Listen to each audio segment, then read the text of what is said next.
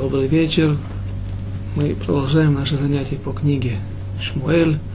Мы находимся в первой книге пророка Шмуэля, в самом конце 17 главы. И закончили мы предыдущий урок на разъяснении того момента, когда происходит странное событие,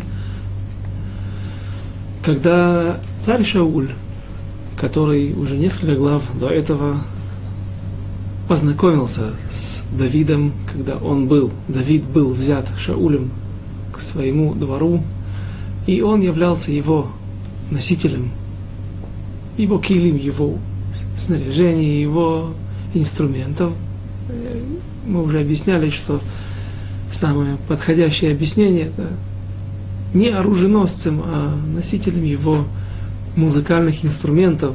Человек, который был всегда под боком у царя Шауля для того, чтобы свести на нет его душевные страдания, когда спускалась на него та дурная болезнь, которую мы пытались объяснить по-разному. Что это за болезнь? Назовем это, будем продолжать это называть дурным духом.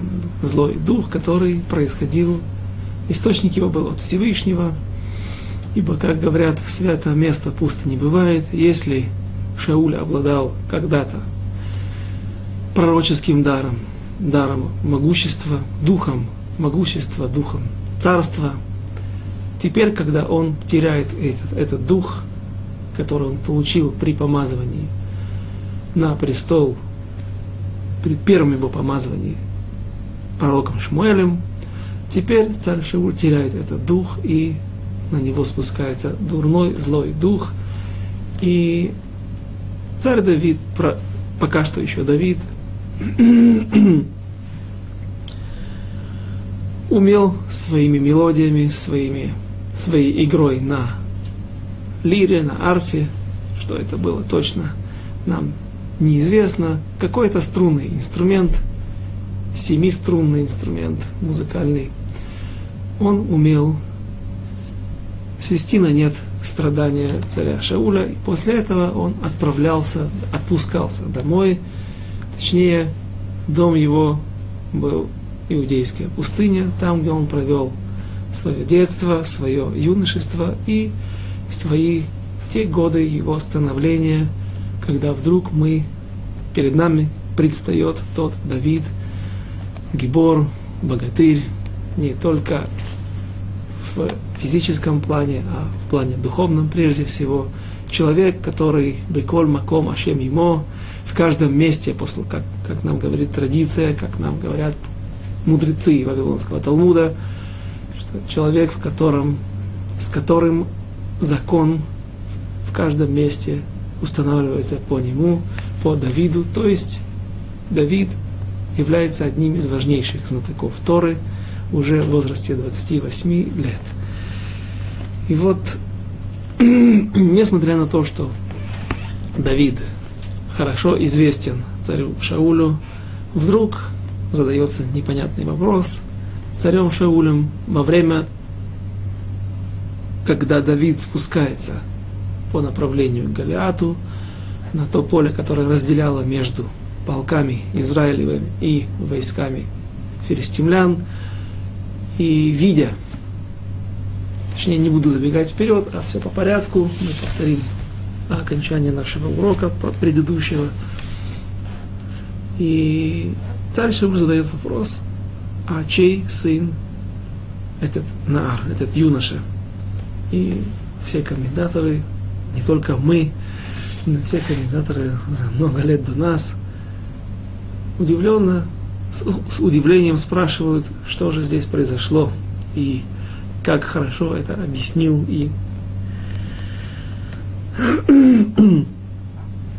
записал в своей книге Равдоид Арама, в книге Акидат Ицхак, жертвоприношение Ицхака. Он говорит, если случилось так, что все сошли с ума, не только царь Шауль, но и его приближенные Авнер, Бен Нер главнокомандующий его армией и также один из важнейших мудрецов, знаток Торы в народе Израиля, то даже если они сошли с ума, то зачем пророку Шмуэлю нужно было записывать это в нашей книге? Зачем нужно было вносить сюда те строчки, записывать те строчки, которые не несут в себе никакой информации, никакой важной информации, никакой, важ... никакой пользы. Поэтому мы привели объяснение, которое удачно входит сюда и ставит все точки над «и». Объяснение, которое написано в Вавилонском Талмуде в трактате Евемот, о том диалоге, о том, той даже аллахическом э, споре, который возник между представителями свиты царя Шауля. Когда Авнер Беннер отвечает «клянусь», он говорит лашон языком клятвы. Я клянусь, что я не знаю, кто этот юноша, и кто его отец. Наши мудрецы объясняют, что вопрос царя Шауля звучал несколько иначе. Он был намного шире, намного более развернут и, совсем другим смыслом, не с тем смыслом, который понимаем мы, из тех скупых строчек, которые записал нам здесь пророк Шмуэль. Царь Шауль задает вопрос, кому, какому роду принадлежит этот юноша Давид бен Ишай, если он принадлежит линии Зераха, сына Иуды, то этот человек не будет царем. А будет важный еврей, важный воин, уважаемый человек в народе Израиля. Но если же этот юноша принадлежит линии, которая ведет до Переца, то тогда по-видимому, перед нами и находится сейчас тот человек, который Реэха Атов Мимека, тот ближний, который лучше, чем ты. Слова, которые принадлежат пророку Шмуэля после невыполнением царем Шаулем его миссии уничтожения Малека, когда пророк Шмуэль сказал царю Шаулю, что он не будет больше царем, какое-то ближайшее время Всевышний сместит его с престола и ближнего, его ближнего, другого еврея из народа Израиля назначит царем над народом Израиля. И с тех пор не тяжело себе представить, не сложно себе представить, что царь Шауль все время в каждом человеке, которого он видит, в каждом еврее, которого он видит, он видит потенциального соперника, потенциального преемника на его месте. И в будущем мы увидим каждый раз, где упоминается царь Шауль, он все время сидит с копьем. Будь то это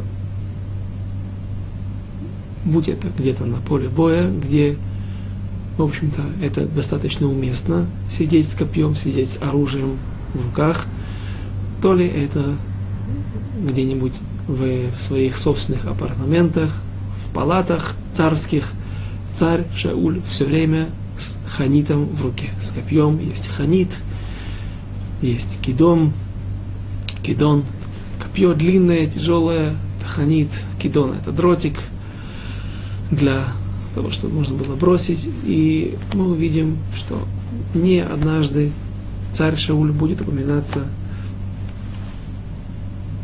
описываться именно с копьем в руке, и это хорошо показывает нам на то, то, то ту борьбу, которую он, тот страх, который он переживает внутри себя, страх потенциального бунта и потенциального соперника, который может появиться. И вот в этот момент, когда Давид спускается на бой с Голиатом, на поединок с Голиатом, Царь Шауль, видя ту уверенную походку, с которой он идет навстречу своему врагу, врагу народа Израиля, врагу Всевышнего прежде всего.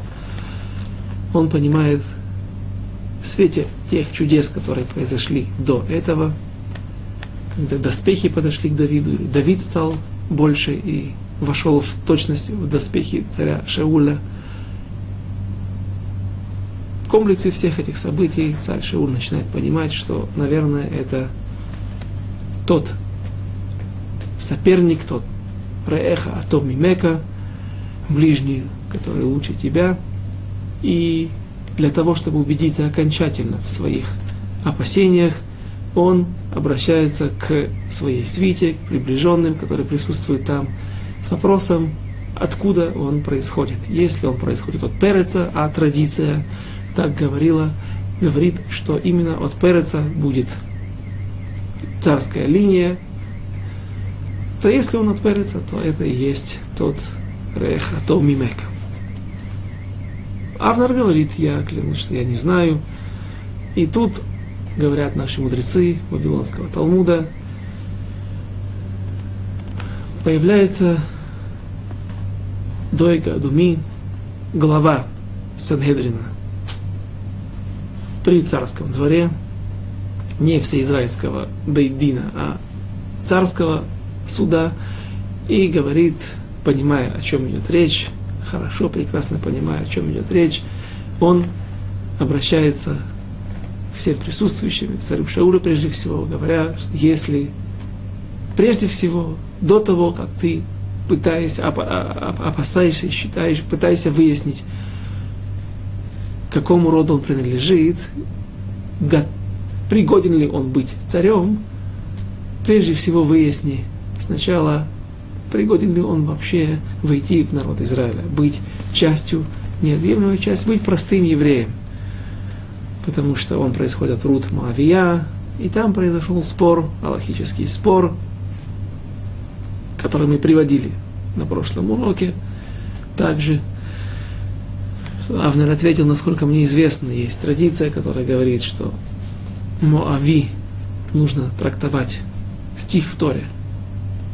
Он распространяется только на Моави, Моавитянина, и не на Моавитянку, на Амонитянина и не на Амонитянку на это Авнер, э, Авнер услышал вопрос от Дойга Думи, что если так, то скажи тогда Мицри, египтянин и не египтянка, Мамзер и не Мамзерет, и так далее, вопросы, все, все танут, все доводы были погашены, были отвергнуты, и когда пошли в Бейт-Мидраш, в центральный бейт Мидраш, там, где сидели все мудрецы Торы, большинство мудрецов Торы, то тогда выскочил один из мудрецов Торы, Етер, отец Амаса, и он сказал, выхватил меч, как Ишмаили, как исмаильтянин, как араб, вонзил его в пол Бейт Мидраша и сказал, что каждый, кто будет спорить, продолжать спор, будет поражен этим мечом. Так получил я, принял я от пророка Шмуэля, Шмуэль Арамати, Моави вело Моавия. Моавитянин и не Моавитянка. И здесь нужно добавить, тот, кто не знает или забыл, этот, это правило мы упоминали, что есть масорет, есть традиция, есть традиция, без которой мы не принимаем никакую Аллаху, не идем, не... Кроме того, что написано в Торе, должна быть непрерывная цепочка передачи Торы, передачи от учителя к ученику, и мы верим и знаем, что эта цепочка не прерывается до наших дней. Прервалась смеха, особый обряд – посвящение в раввины, и поэтому сегодня, например, не может раввин, никакой раввин, за исключением очень редких случаев, никакой раввин не может судить законы, которые относятся к смертной казни, и также некоторые другие э, разряды, некоторые другие ветви законов, например, к нас э, штрафы. Не будем в это входить подробно, это не наша тема сейчас, но в те времена традиция пока что еще передавалась вместе со смехой, со смехой, и поэтому Амаса бен э, Етер, отец Амаса, он сказал, что не дано здесь спорить, мы можем спорить, приводить доводы, иногда можно принести, привести какие-то логичные доводы, которые на первый взгляд опровергают нашу Аллаху, наши какие-то уставы, но если есть традиция в наших руках, это то, что, то, как мы должны себя вести. Э, например, интересный момент по отношению к еде – есть кошерные птицы, кошерные животные, и в Торе есть знаки, на основании которых мы можем установить, является ли это животное кошерным или нет. Но если, оказывается, если у нас нет традиции, которая передается из поколения в поколение, и нам известно, что эта традиция не прерывалась, нам известно, что сегодня мы получили это от наших раввинов, а те раввины получили от предыдущих раввинов, и так традиция никогда не прерывалась. Без этой традиции нам нельзя есть никакие кошерные животные, даже если есть четкие указания в соответствии с Торой на его знаки, на его симоним, на признаки кошерности или некошерности. И, например, когда э, Англия захватила Индию, и в Индию переехали некоторые иракские евреи, которые Ирак в то время тоже был частью Великобританской империи. И там жили многочисленные общины иракских евреев и других евреев, которые перебрались в Индию под властью англичан. И вот тогда появилась в Европе новая птица, которую определили, что она кошерная – индюк, всем хорошо известный году. И появился вопрос, есть ли на это традиция. Вот, рассказывают, что привели двух евреев, которые предстали перед равинским судом, кажется, в Англии, двух евреев из Индии, которые утверждали, что свидетельствовали о том, что есть у них традиция на, эту, на, это, на эту птицу. В конце оказалось, что там была какая-то ошибка или фальсификация, но, в общем-то, индюк вошел в наш рацион является его неотъемлемой частью. Но есть некоторые группы евреев, которые не употребляют в пищу, опасая, не употребляют пищу, в пищу индюков, потому что они опасаются на ту масорет, та традиция, которая непонятно, была ли на эту птицу или нет. И теперь продолжим, закончим книгу, 17 э, главу.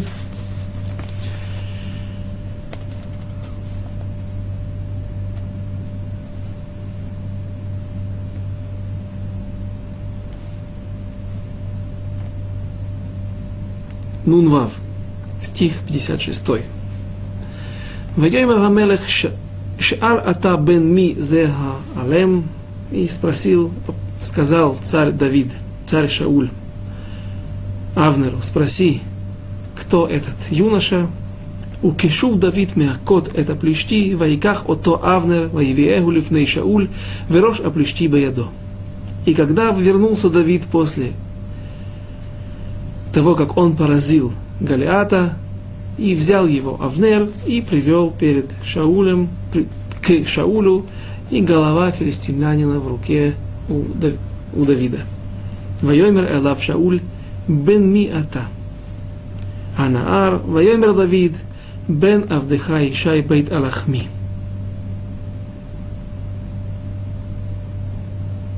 Последний стих, 58 Давид отвечает вроде бы вещь говорит вещь известную. Что он объяснил здесь царю Шаулу?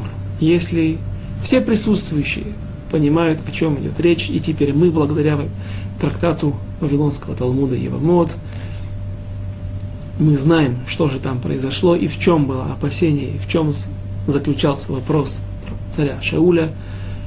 Так, наверное, и Давид хорошо понимает, о чем идет речь.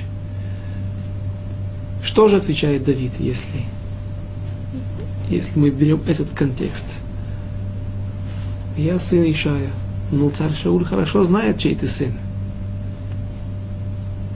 Поэтому объясняют наши мудрецы, что земля Израиля была разделена между кланами, между семейными, между семьями, которые выходили из Египта, между теми людьми, которые вышли из Египта. И не сложно было бы проверить и восстановить ту родословную, ту линию до, до самого родоначальника колена Иуды, если человек знает надел земельный, удел, которым владеет человек, и ближайших его родственников, дедушку и прадедушку. Поэтому говорит Давид, ты хочешь знать,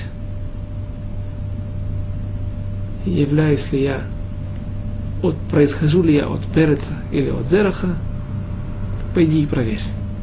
Я сын Ишая из города Бейт-Лехем.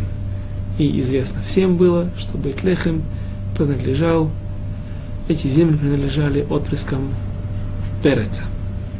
Давид в данной ситуации отвечает несколько жестко, и он не щадит царя Шауля в его чувствах, в его опасениях, то, как он поступил прежде, когда он выходил на поединок с Голиатом, и он отказался от доспехов царя Шауля, пожалев его, увидев изумление и страх в его глазах на, в ответ на то чудо, как реакция на то чудо, которое произошло. Сейчас же Давид отвечает несколько жестко, так мне кажется. И это можно объяснить тем, что, обратите внимание, нету слова «спасибо». Сейчас Давид стал избавителем народа Израиля. Положение военное было не очень хорошее. Я не думаю, что появилось намного больше мечей и щитов у народа Израиля. Совсем недавно, после первого поражения филистимлян, была сброшена ига и власть филистимлян над израильтянами, но я не думаю, что военное положение легко легко можно изменить и быстро вооружиться. И вот недавно э, сирийский президент поехал в Россию, так я слышал, мне рассказали с надеждой, что вот холодная волна, война вернется в связи, в связи с э, военным конфликтом в Грузии, но он вернулся ни с чем, и Россия не очень-то продала им вооружение и ракеты, которые могут покрывать весь Израиль. Э, как сегодня оружие достать сложно и дорого, так и в те времена, наверное, хорошие мечи, хорошие копья, хорошие доспехи, хорошую кольчугу было достать не так просто и произвести уж тем более и того сложнее. И вот когда Давид возвращается после победы над филистимлянином, мы обратили наше внимание, что евреи бросились за филистимлянами, ну, хорошо, нужно добить, нужно разбить, нужно нанести как можно больше урона, чтобы, чтобы боялись вернуться, чтобы не так быстро смогли восстановить свои силы для будущей войны, для будущей вылазки. Но после этого написано было, что они вернулись в Аяшосу и буквально разодрали, разорвали лагерь филистимлян, грабя, набирая трофеи. И пусть это тоже можно, пусть это тоже часть войны. Есть война, есть награда победителю, законная награда. Но есть человек, который стоит в стороне, который человек, человек, который стал причиной этой победы. И никто не обращает внимания к Давиду, на Давида, все заняты своими делами. И вот теперь Шауль ведет себя точно так же. по другой причине. Не из-за мелочности, не из-за алчности к трофеям, а из-за страха, который он испытывает теперь перед Давидом. И настоящие чувства пророк Шауль не написал. Те чувства царя Шауля он не описал здесь, но когда мы встречаемся с Йонатаном, сыном Шауля, когда он разговаривает с ним, пытается спорить с ним, то мы видим, что Йонатан описывает его состояние и первую реакцию на поражение Голиата.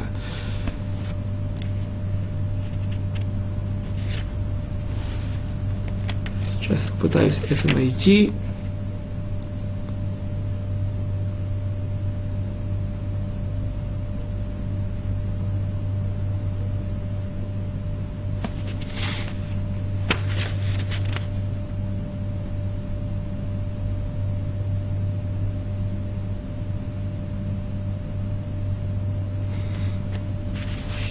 20 главе Йонатан говорит своему отцу, ведь ты же видел, Раита Ватисмах, ты, когда ты увидел, что Давид поразил Галиата, Раита Ватисмах, видел и возрадовался.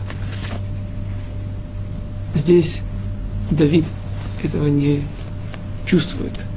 Он не получает даже слова спасибо, а прежде всего хакера, исследование, расследование кто же ты такой. Поэтому такой, возможно, жест, несколько жесткий ответ, измененное поведение по отношению к Шаулю, которое отличается от поведения Давида до выхода на поединок. И теперь мы приступаем к 18 главе, в которой впервые мы, не впервые, но впервые, не впервые мы встречаемся с Йонатаном, но впервые встречаемся с Давидом. И что интересно, что действительно что-то есть впервые и в Йонатане. И Йонатан везде пишется Йонатан. Юд, Вав, Нун, Тав, Нун. Здесь же впервые он читается как Егонатан. И почему это так произошло? Почему вдруг пророк Шмуэль изменяет написание слова, написание имени первенца царя Шауля? Мы, бы из Раташем, будем разбирать сегодня, в ближайшие минуты. Начнем 18 главу. ויהי ככלתו לדבר אל שאול, ונפש יונתן נקשרה בנפש דוד, ויאהבהו, ויונתן כנפשו. И было, когда закончил Давид говорить с Шаулем, и душа Йонатана, Егонатана, привязалась к душе Давида, Вае Хавейгу Йонатан Кинавшо. И полюбил Йонатан э, Давида как самого себя. Следующий стих. Ваикахейгу Шауль Байомаху, Велонатано Лашув Бей Бейт Авив. Этот стих также нужно на нем остановиться более подробно. А прежде первый стих – и ее, душа Йонатана привязалась к душе Давида. Маленький эпизод, короткий вопрос, краткий ответ, жесткий ответ, лаконичный ответ. И это производит на Йонатана такое впечатление, что душа его привязывается к душе Давида, и он влюбляется в Давида. Что же происходит что же заставило, что, что же стало причиной для такого поведения и такого отношения, такого резкого изменения внутри души, внутри сердца Егонатана. Наши мудрецы обращают, те, которые хорошо помнят все, знают всю информацию, которая написана, и умеют сравнивать места, возвращают нас 14 главу, то когда впервые Йонатан выходит на поединок против филистимлян, нападает на филистимлян, становится причиной избавления в предыдущей войне. И какие были последствия этого? Давайте попытаемся восстановить, вернемся. 14 глава, стих 43. И сказал Шауль Йонатану, расскажи мне, что сделал ты. Почему этот вопрос задается и какую информацию на себе несет. Вспомним, что евреи, когда начали гнать филистимлян, добивать их, вдруг в какой-то момент почувствовали, что война идет, что филистимляне вдруг стали, стали огрызаться, стали оборачиваться и оказывать более жесткое сопротивление, чем это было на протяжении всего дня, когда они бежали, куда глаза глядят, до своих городов и пытались скрыться за крепостной стеной. Тогда начали бросать жребий между народом, между царем и Шаулем, и жребий выпал на Йонатана. Почему делали жребий? Царь Шауль опасался на то, что кто-то нарушил херем, нарушил запрет, который вынес царь Шауль, что пусть никто из народа не пьет и не ест до конца сегодняшнего дня. И когда жребий выпал на Йонатана, царь Шауль спрашивает его, и рассказал ему Йонатан, и сказал, отведал я концом палки, что в руке моей, немного меду, вот я готов умереть. И он, он понимает, что он нарушил херем отца, и за это ему полагается смертная казнь. Здесь несколько непонятный момент, ведь Йонатан не присутствовал при заклинании народа, при объявлении этого постановления на сегодняшний день, и как он мог, Лейпхаев, как он мог подпадать под действие этого закона, этого постановления. И мы приводили одного из решений Рашбо, который говорит на основании вот этого стиха, этих строк, что действительно царь может иногда заклять народ на некоторые вещи, э, даже и, и даже те, кто не присутствует, на них распространяется это, этот запрет. И мы видим, что Йонатан действительно готов, понимает, что он, не оправдывается. Я готов, вот я готов умереть. Это его ответ. И сказал Шауль, пусть такое зло сделает мне Бог, и даже еще больше, если ты, Йонатан, не умрешь, пусть ты мой сын, но я не буду, я буду относиться к тебе одной меркой, как к тебе, так и ко всему народу, но сказал народ Шауль, неужели умрет Йонатан, который совершил это великое спасение Израиля? Да не бывать этому, как жив Господь, что и волос не упадет с головы его, и выкупил народ Йонатана во Евду. И было три мнения, как они выкупили Йонатана, принесли какую-то жертву или принесли выкуп – из, тех, из того трофейного золота, украшений, драгоценных камней, которые они захватили во время погони и э, разбивания филистимлянской армии. Они каким-то образом, какая-то была установлена сумма и положили на, на, на, на как, как бы в другую чашу весов эту сумму. Было мнение, что они просто, кажется, Танад Ильяу, мы приводили его когда-то, что люди навалились на руки со всех сторон, на руки царя Шауля и сказали, что не бывать этому. Ведь именно тот человек, который стал причиной избавления, разве может быть такое, что он умрет? И вот, Йонатан сейчас стоит и видит почти параллельную ситуацию. Ситуация, которая почти в точности повторяет нам ситуацию, в которой он находился сам. Когда нужно уничтожить Амалека, царь Шауль смилостивился пожалел царя Агага, пожалел скот, когда же перед ним стоит его собственный сын, да еще тот, который стал сейчас причиной избавления,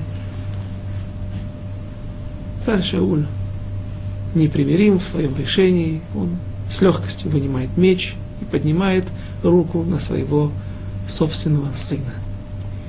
Когда здесь стоит Давид, который стал причиной избавления, такой же причиной избавления народа Израиля, и может даже больше, ведь там в ситуации с войной, с военным положением у Йонатана и царя Шауля, в то время, когда они в составе 600 человек, верных, оставшихся воинов, сидели в Гиве, окруженные, зажатые со всех сторон войсками, десятками, возможно, даже сотнями тысяч воин, воин, э, войск филистимлян, там была опасность физического порабощения и уничтожения. Но здесь была опасность в опасности была сама вера народа Израиля, об этом мы уже говорили два-три урока.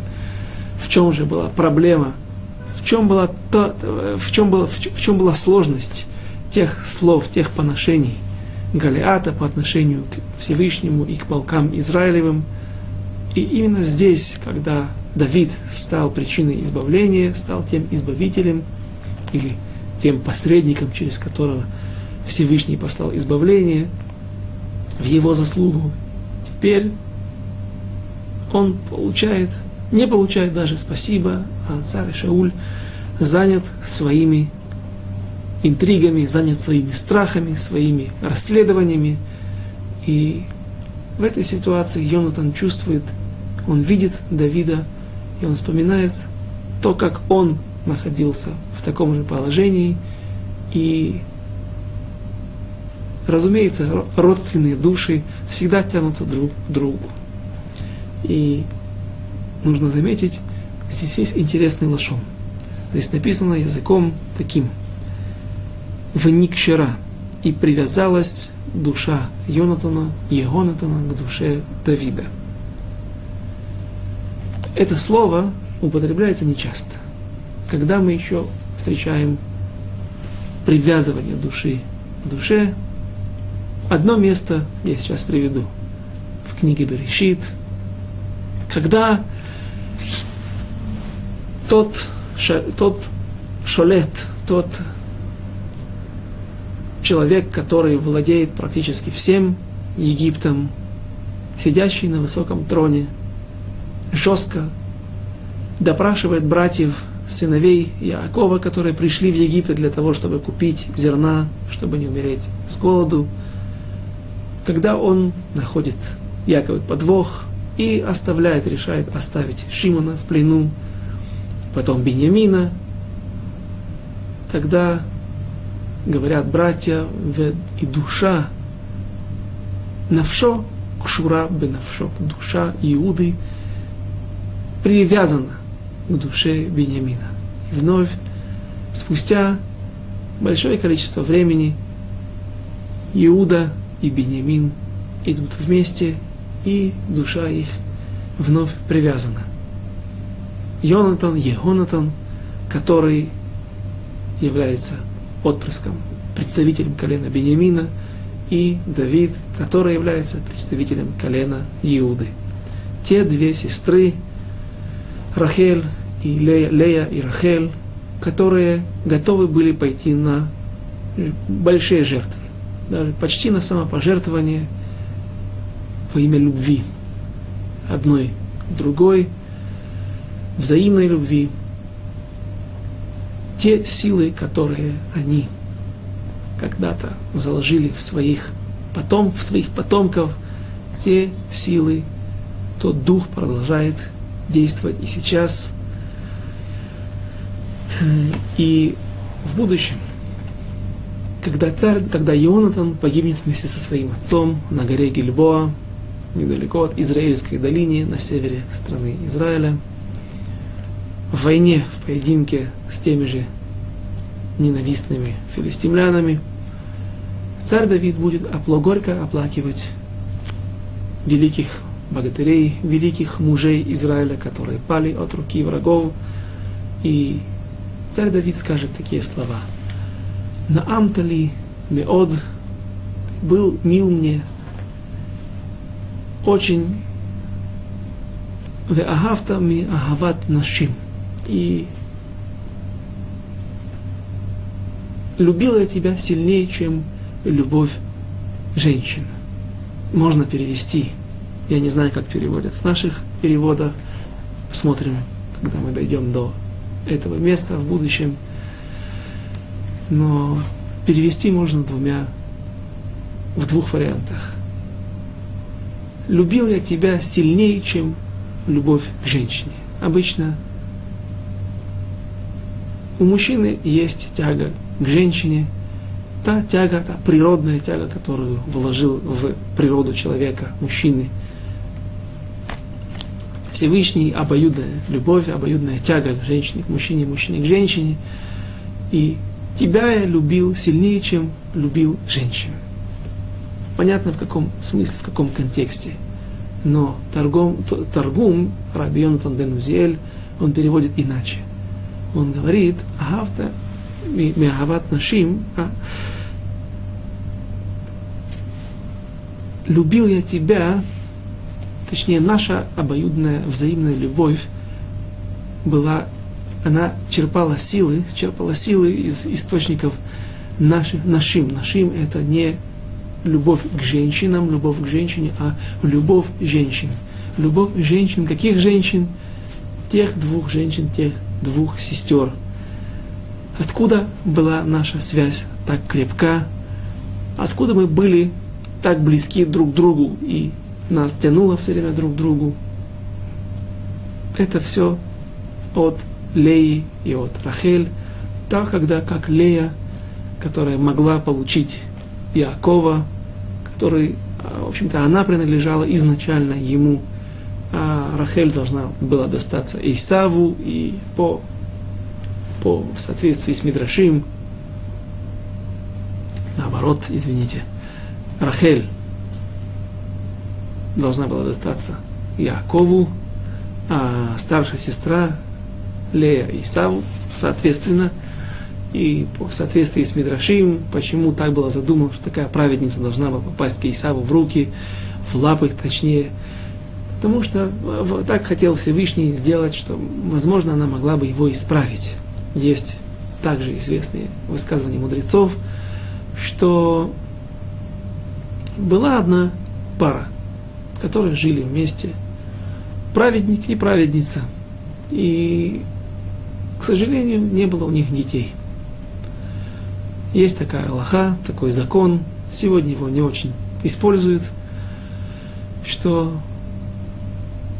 если люди прожили 10 лет, больше 10 лет, и не смогли нажить детей, то пусть они разведутся и попытают счастье в другом браке. Возможно, каждый из них в другой паре сможет иметь детей. И так и произошло праведник с праведницей развелись, и праведница вышла замуж, а праведник женился. На ком? Праведник женился на, на Рейшаид, на женщине не очень хорошей, на неправеднице, а праведница вышла замуж за Араша, за нечестивца. Что же произошло? Праведница исправила нечестивца и сделала его праведником, а та нечестивая женщина сделала праведника нечестивцем, как и она сама. То есть мы видим, что у женщин есть очень большие силы, очень большие душевные э, какие-то внутренние ресурсы влиять на своих мужей и придавать им тон определенный, тон какой, который они хотят. И, возможно, это и был замысел, что Лея должна достаться Исаву, исправить его, но сестры, будучи пророчицами, Рахель поступила иначе, и Ихниса царата лебейта. Она ввела в свой дом цара. Тот термин, который мы употребляли и много об этом говорили в первой главе, первой, второй главе, когда мы изучали жизнь и тяжелый путь Ханы, мамы пророчицы Ханы, мамы пророка Шмуэля. И вот Рахель вводит в свой дом ту цару, цара, болячка. Другого слова я не нахожу для перевода. И почему она так поступила? Она пожалела свою сестру. Благодаря Рахели ее сестра стала также тем фундаментом, тем фундаментом, от которого произойдет народ Израиля 12 колен. И говорят наши мудрецы, говорит, трактуя, объясняя, комментируя слова царя Давида в его эспеде, в его траурных речах, в его оплакивании, ну, его Натане, он говорит, откуда, откуда люди находят в себе такие силы, так полюбить другого человека. А что было здесь удивительного? Есть много людей, которые являются хорошими друзьями и хорошими приятелями. Даже, может быть, более любят друг друга, более близки, чем близкие родственники. Откуда черпают такие силы? От наших проматерей Рахели и Леи. И вновь вопрос, который мы уже сейчас произнесли, а что же было такого удивительного? А удивительное то, что Йонатан не поступает, как его отец. Йонатан наверняка понимает так же, как и его отец, о чем идет здесь речь, и кто такой Давид. И когда Давид возвращается после того, как он поразил Голиата, Йонатан уже уверен. И когда он слышит ответ, что я, Давид, являюсь сыном Ишая, из города Бейт Лехема, и эти, эти земли, известно, принадлежат отпрыскам Переца. Вопросов, наверное, не остается. И он тоже понимает, что кто такой Реэха Атов Мимека, ближний лучший, чем ты, чем Шауль, чем его отец. И мы также находим в будущем, скажет, спросите, а кто сказал, что Ионатан знал о том, что вот эти слова сказал в свое время пророк Шмуэль царю Шаулю, что Всевышний отвернулся от тебя и вердикт в Нецах Исраилой Шакер, и Всевышний не, не обманет и не отступит от, вот в данной ситуации от своего постановления. Э, мы это находим также в 20 главе, когда Йонатан говорит,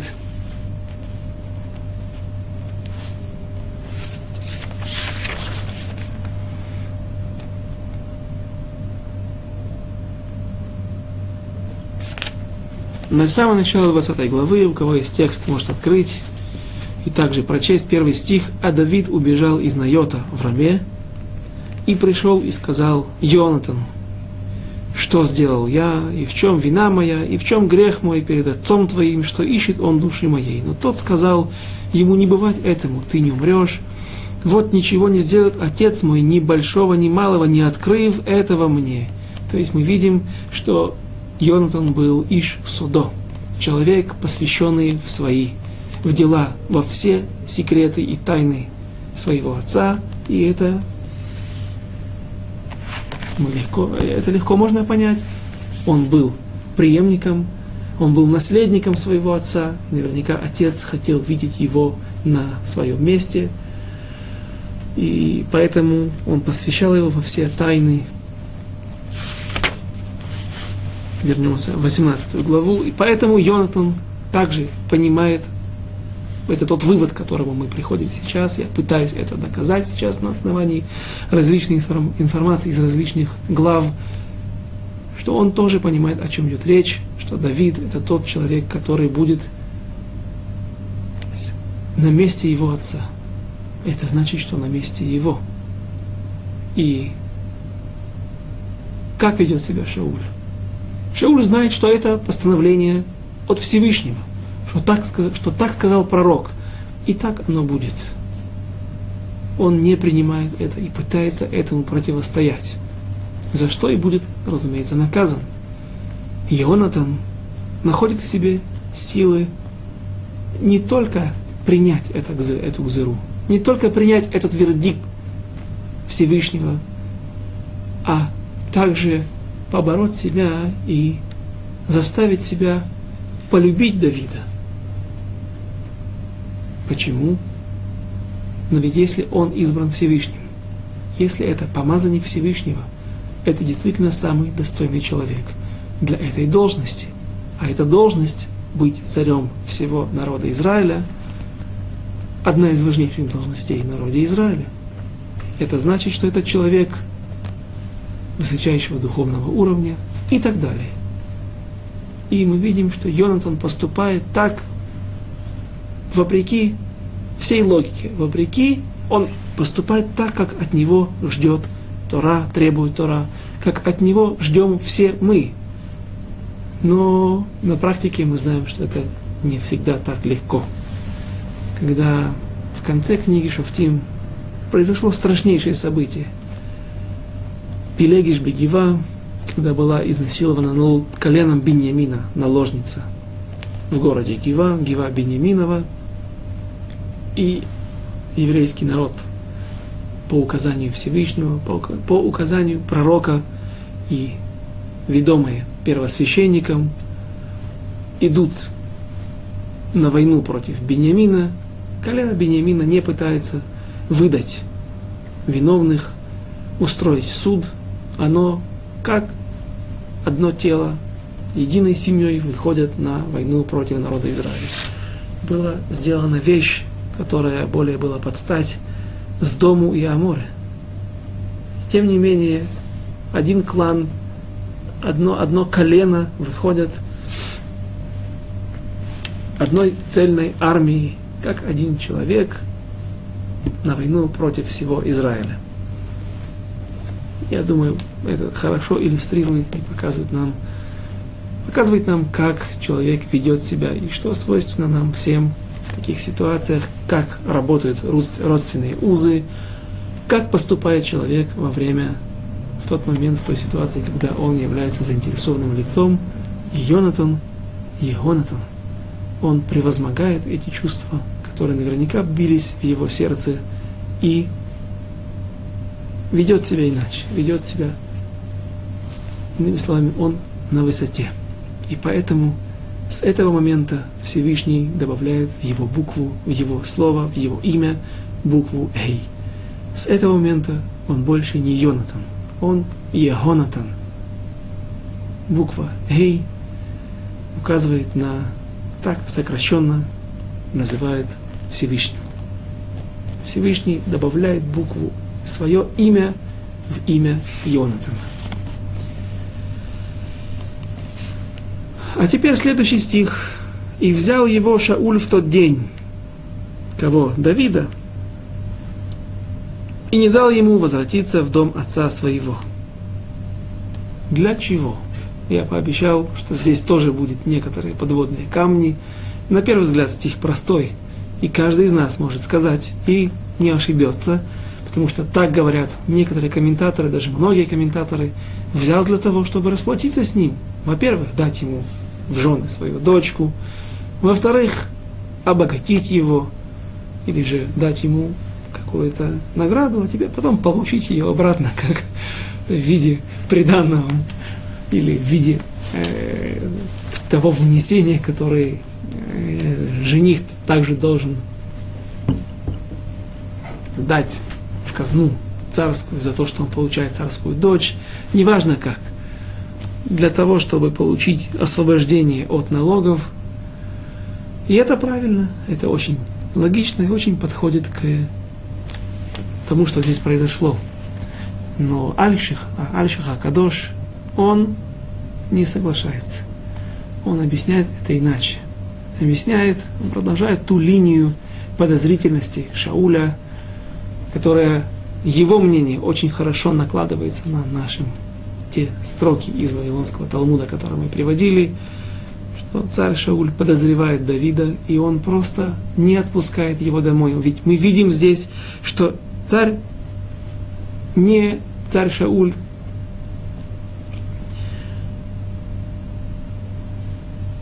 не спрашивает Ишая, как это было до этого, отца Давида. Пускай придет Ваямот Давид Лефанай, и, может быть, отпустишь ты Давида, и пусть он будет передо мной, и будет играть.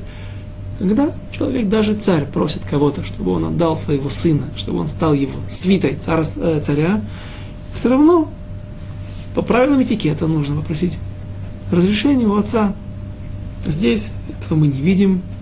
Мы видим, что Давид силой взял, э, царь Шауль, извините, силой взял Давида, отвел к себе домой, для того, чтобы Давид был теперь под крылом царя Шауля и под крылом в понимании не для того, чтобы опекать его и продолжить помогать ему делать свою карьеру важного человека в Израиле, а для того, чтобы он всегда был под боком и мог, царь Шауль мог бы всегда подавить любую попытку бунта и, восстания против царя. Четвертый стих. Ваитпашет Егонатан эт Амеил, Ашер Алав Ваитнегу Ледавид Умадав Веат Харбо Веат Кашто Веат Хагоро. А Йонат опять в противовес, опять в противовес поступкам царя, царя Шауля Пророк Шмуэль записывает нам параллельно стих за стихом, как ведет себя Йонатан. Ведь можно было бы этот стих написать, который мы сейчас прочитали, сразу же после того, как Первый стих мы прочитали. И Йонатан, и душа его при, при, при, при, привязалась к душе Давида и полюбил его как самого себя. Нет, сначала вставляется вновь поведение царя Шауля. Теперь Йонатан, он продолжает, продолжает помогать Давиду. И он признает Давида над собой, он готов стать его рабом, его слугой, и он отдает ему все, что было у него – все свои доспехи, все вооружение. И меч от карбовы, от кашто, до меча и до последней стрелы, до лук со стрелами, все он отдает Давиду. Еще вспомним, вновь вспомним те слова, которые упоминали сегодня, что оружие в то время было дефицитным. И оружие в предыдущей войне было только у царя Шауля и только у Ионатана. Ну, все он отдает снимает с себя. Кроме того, доспехи и одежда, и этот плащ, который он дает, наверняка носили какие-то оттенки, признаки царского рода, признаки власти. Все это Ионатан отдает Давиду, а Всевышний тем временем вставляет букву «Эй» в его имя, имя Всевышнего. Вояйца Давид Бехол Ашер Ешлахену, Ешлахену Шауль Яскиль, Ваисмиху Шауль Аль Аншей Хамельхама,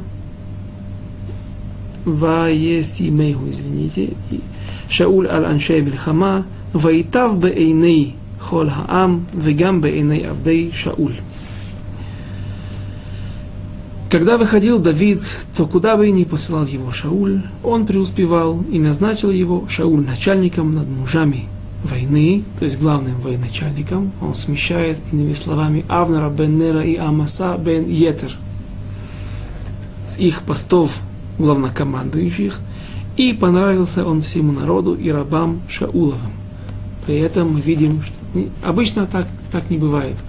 В будущем вновь трагичный пример, к сожалению, из трагичной истории, когда царь Давид – распространяет всю, точнее, власть распространяется над всем народом Израиля, и весь народ Израиля признают Давида как царь не только над Иудеей, а также над всеми коленями Израилевыми.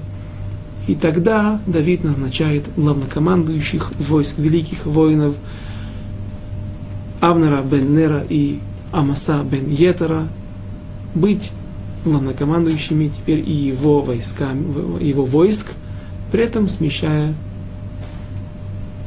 Авишай, э, Йоав бен Цруя. И Йоав бен Цруя, воспользуясь каким-то случаем, удобным случаем, он разделывается со своими конкурентами, он убивает их обоих. Точнее, Амаса бен Етера, ну, об этом, э, обоих, об этом дальше, потом. Здесь же, несмотря на то, что Давид находится в такой же ситуации, он настолько находит милость, он настолько мудр, настолько удачлив, что он находит милость в глазах всех израильтян и рабов Шауля, его приближенных. И Безрат Ашем через неделю, на следующем уроке, мы увидим, рассмотрим, как будут разворачиваться события дальше, и как ненависть царя Шауля будет разрастаться, и сначала это будет, уже сейчас мы находим, находимся, когда он в состоянии подозрительности, потом зависти, а потом и открытой, скрытой, а потом и открытой ненависти. Об этом, Байзрат Ашем, на следующем уроке. До свидания, до следующих встреч.